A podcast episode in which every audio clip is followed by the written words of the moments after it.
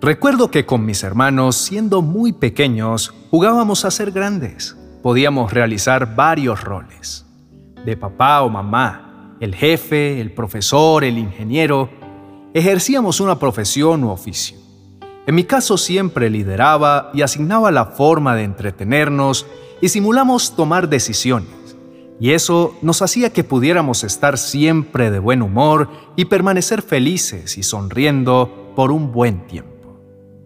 Cuando somos niños tenemos sueños, pero aunque el mundo es tan grande, no sentimos miedo por conocerlo, ni por tener que ir a cualquier lugar. No sentimos angustia por salir y explorarlo o tener que ir tan lejos para hacer realidad nuestros sueños.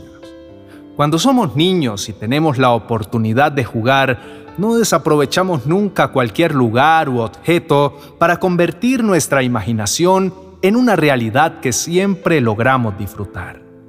Podíamos hacer tantas cosas, pero también es cierto que nos asustamos hasta con nuestra propia sombra. La inocencia nos permitía hacer que la sala de nuestra casa representara un gran salón de arte, cuando pintábamos todas las paredes de colores, leíamos cuentos e historietas, y eso también era muy divertido. La mente y el corazón inocente nos permitía verlo todo con la mejor versión. Nos hacíamos grandes y fuertes por momentos. Pero a medida que pasa el tiempo, cuando ya somos más grandecitos, empezamos a sentirnos ansiosos porque queremos tener más años. Nos desesperamos por ser independientes y todo ese entusiasmo se pierde, hasta que finalmente desaparece. Antes solíamos bailar y cantar para un público imaginario y ahora que somos grandes, ya no hablamos porque sentimos vergüenza y porque es mejor guardar silencio que interactuar con otros. A la hora de orar, un niño es sincero, puro, abre su corazón y expresa toda la inocencia que hay en él. Hablar con Jesús es la mejor experiencia. Lo hace con tanto amor y en ese momento él siente que realmente Jesús está sentado a su lado y escucha todo lo que le está diciendo. Por tanto, es necesaria una pregunta. ¿Cómo experimento la presencia de Dios entre aquellos que lo reciben como lo haría un niño? En la época del Imperio Romano, los niños eran poco apreciados. En contraste, Jesús honró a los niños, los puso como ejemplo los tomó en sus brazos y los bendijo. Ubicó a un pequeño en medio de los discípulos para enseñarles la verdadera grandeza del reino de Dios. Leemos en la palabra la declaración de Jesús a través del apóstol Mateo, escrita en el capítulo 18, versos del 2 al 9. Jesús llamó a un niño pequeño y lo puso en medio de ellos. Entonces dijo, les digo la verdad a menos que se aparten de sus pecados y se vuelvan como niños, nunca entrarán en el reino del cielo.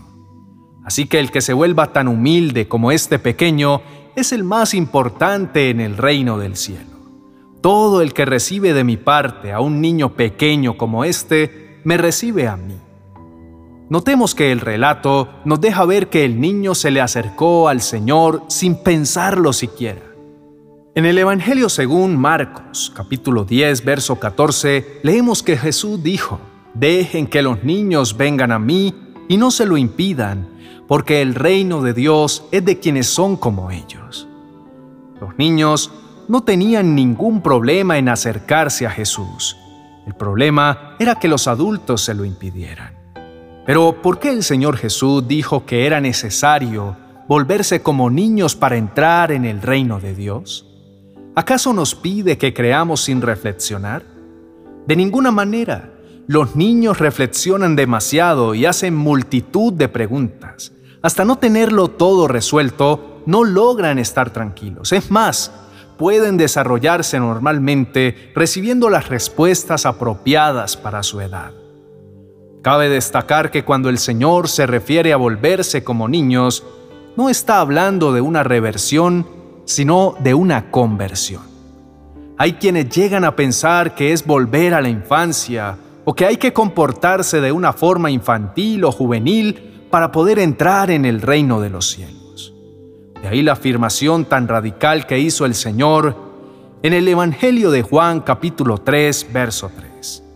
De veras te aseguro que quien no nazca de nuevo no puede ver el reino de Dios. En este verso se enfatiza es el nuevo nacimiento. Se trata de convertirse en un niño en el sentido de volver a nacer. Y cuando se nace de nuevo, se empieza a vivir espiritualmente como un niño, que no tiene ninguna dificultad en rendirse delante del Señor, y eso lo hace mayor en el reino de Dios. Se vale hacerse preguntas en el ámbito espiritual, pero debemos aceptar que hay ciertas cuestiones que nos superan. Es necesario renunciar a nuestras pretensiones y prejuicios para lograr así escuchar la palabra de Dios con la sencillez y la confianza de un infante. Nuestra inteligencia por sí sola no puede descubrir quién es Dios. Para conocerlo, es decir, para tener una relación con Él, es fundamental tener una actitud de fe, de confianza, al igual que un niño con respecto a sus padres. Por lo tanto, nuestra inteligencia renovada e iluminada por el Espíritu de Dios descubre en la Biblia la respuesta de Dios a todas nuestras preguntas. Finalmente, la idea no es ser niño, lo que implica un estado perdurable de inmadurez. Lo importante aquí es actuar como un niño, lo que supone que el creyente maduro o perfecto es aquel que depende por completo de que Dios satisfaga todas sus necesidades. Oremos. Amoroso Señor, en esta noche nos enseñas lo importante que son los niños para ti, lo importante que es ser como un niño delante de ti, con la inocencia que los caracteriza, la capacidad de asombro, su valiosa humildad, la entrega al hacerlo todo y algo muy importante, saber que hay bendición al recibirlos a ellos, porque realmente lo que estamos haciendo es acogiendo a nuestro Señor.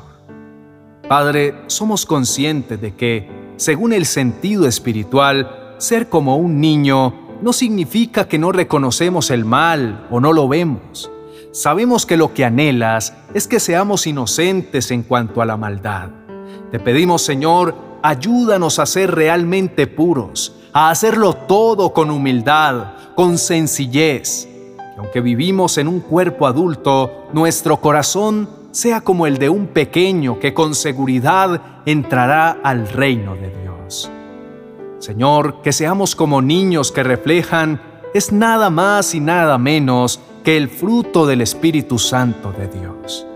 En cambio, la clase de fruto que el Espíritu Santo produce en nuestra vida es amor, alegría, paz, paciencia, gentileza, bondad, fidelidad, humildad y control propio. No existen leyes contra esas cosas. Señor, que como niños que siempre dependen de sus padres, podamos en esta noche tener total dependencia de nuestro buen Padre, quien siempre se ha ocupado de darnos todo lo que necesitamos, como lo describe el mismo Señor Jesús en Mateo capítulo 6, versos 25 al 34. Por eso les digo que no se preocupen por la vida diaria si tendrán suficiente alimento y bebida o suficiente ropa para vestirse. ¿Acaso no es la vida más que la comida y el cuerpo más que la ropa? Miren los pájaros, no plantan, ni cosechan, ni guardan comida en graneros, porque el Padre Celestial los alimenta. ¿No son ustedes para Él mucho más valiosos que ellos? ¿Acaso con todas sus preocupaciones pueden añadir un solo momento a su vida? ¿Y por qué preocuparse por la ropa? Miren cómo crecen los lirios del campo. No trabajan ni cosen su ropa. Sin embargo, ni Salomón con toda su gloria se vistió tan hermoso como ellos. Si Dios cuida de manera tan maravillosa a las flores silvestres que hoy están y mañana se echan al fuego, tengan por seguro que cuidará de ustedes ¿Por qué tienen tan poca fe? Así que no se preocupen por todo eso diciendo, ¿qué comeremos? ¿Qué beberemos? ¿Qué ropa nos pondremos? Esas cosas dominan el pensamiento de los incrédulos, pero su Padre Celestial ya conoce todas sus necesidades. Busquen el reino de Dios por encima de todo lo demás y lleven una vida justa, y Él les dará todo lo que necesiten. Así que no se preocupen por el mañana, porque el día de mañana traerá sus propias preocupaciones. Los problemas del día de hoy son suficientes por hoy. Padre, vamos a descansar con la certeza de que tu Espíritu Santo nos ayuda a ser esas personas que tú deseas que seamos. En Cristo Jesús. Amén y amén.